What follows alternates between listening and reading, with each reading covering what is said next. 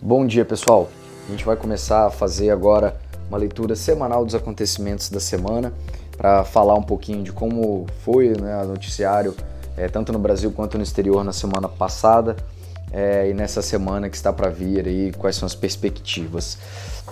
É, aqui no Brasil, a gente continuou com as, um foco nas discussões no orçamento, né? A gente ainda tem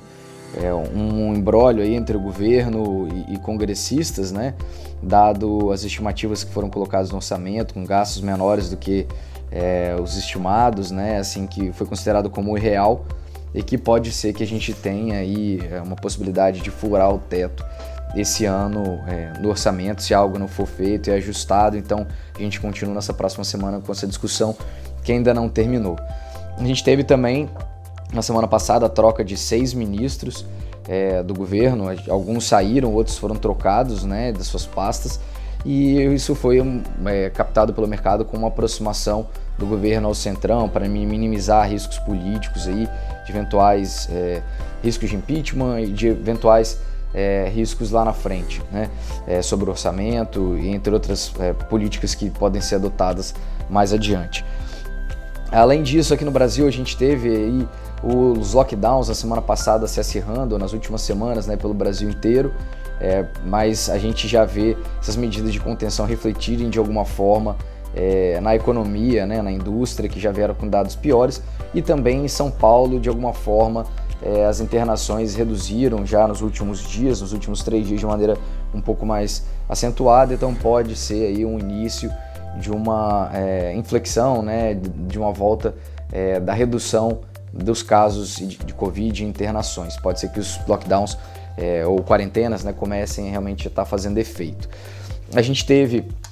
também aí alguns dados é, da vacinação, que apesar de alguns atrasos nas entregas, elas avançaram, saindo de uma média de 200 mil pessoas vacinadas por dia no início de março para algo já mais próximo é, de 600, 700 mil pessoas vacinadas em média e já conseguimos vacinar mais de um milhão de pessoas por dia aqui no Brasil.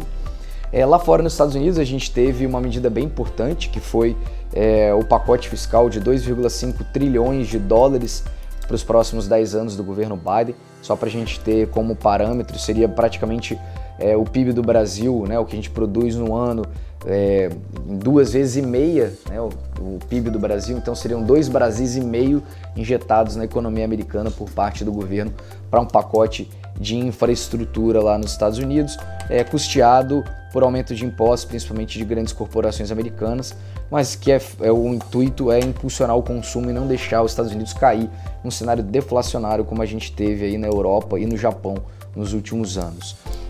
Por lá, é, nos Estados Unidos, eles tiveram também um dado muito forte de emprego, praticamente um milhão de empregos gerados é, nesse último mês de março e muito acima do esperado, que era 650 mil empregos. O mercado ficou, é, foi um dado bem positivo, né, mostrando que a vacinação acelerada nos Estados Unidos tem surtido efeito. É, eles estão conseguindo vacinar mais de 4 milhões de pessoas por dia e devem ter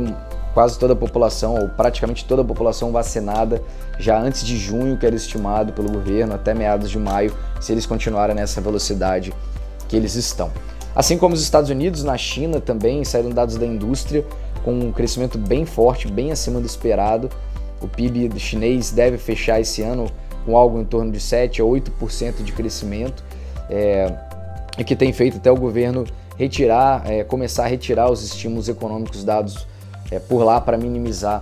a pandemia. Na Europa também os dados da indústria avançaram bastante, é, batendo recorde nas medidas que a gente tem lá desde que se iniciou a medida da produção industrial lá. Esse mês de março foi o recorde já tido até hoje, é, apesar dos lockdowns lá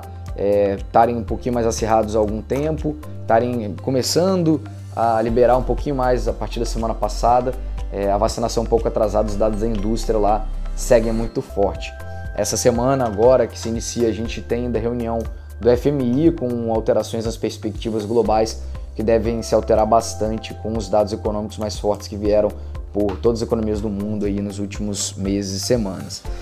É, esse, todos esses impactos que aconteceram nas últimas semanas têm sido é, bem relevantes para as commodities, né, que devem continuar em alta, principalmente o petróleo,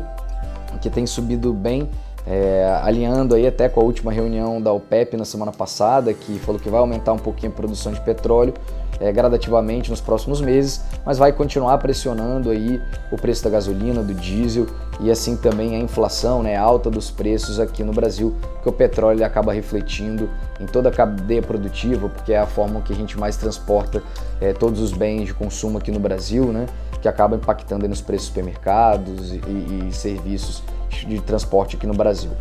É, então, assim, a gente pode olhar esse cenário né, no mundo inteiro de crescimento mais forte, vacinação avançando também pelo mundo. Aqui no Brasil, a gente tem ainda também um cenário bem negativo é, em relação às mortes, a pandemia ainda bem acentuada é, é no Brasil inteiro e o cenário político ainda bem conturbado com essa relação da troca de ministros, de orçamento, mas com a nossa vacinação avançando, se a gente ajustar a relação logística aí de entregas, com o, o sistema SUS a gente vai conseguir é, avançar também na questão das vacinas, que já apresentou uma aceleração bem relevante, aí, próximo de um milhão de pessoas por dia na semana passada. Então a gente segue assim, é um bom início de semana para todos e vamos juntos. Um grande abraço.